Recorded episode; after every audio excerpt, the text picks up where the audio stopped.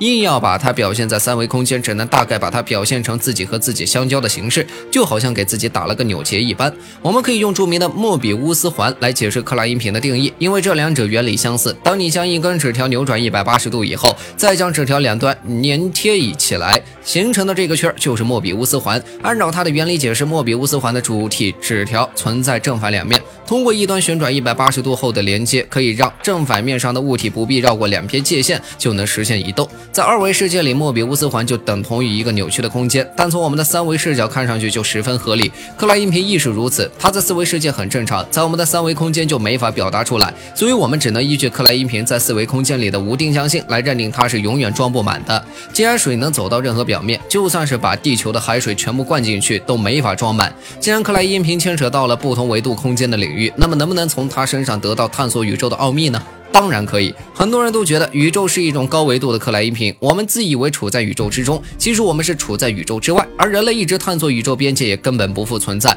人类永远都走不出太空，因为最终都会回到原点，就像那永远装不满的克莱因瓶一样。或许那是宇宙存在的真相，或许只是大家的无端揣测，事实究竟如何，或许只等到我们抵达更高层次的维度空间才能看清吧。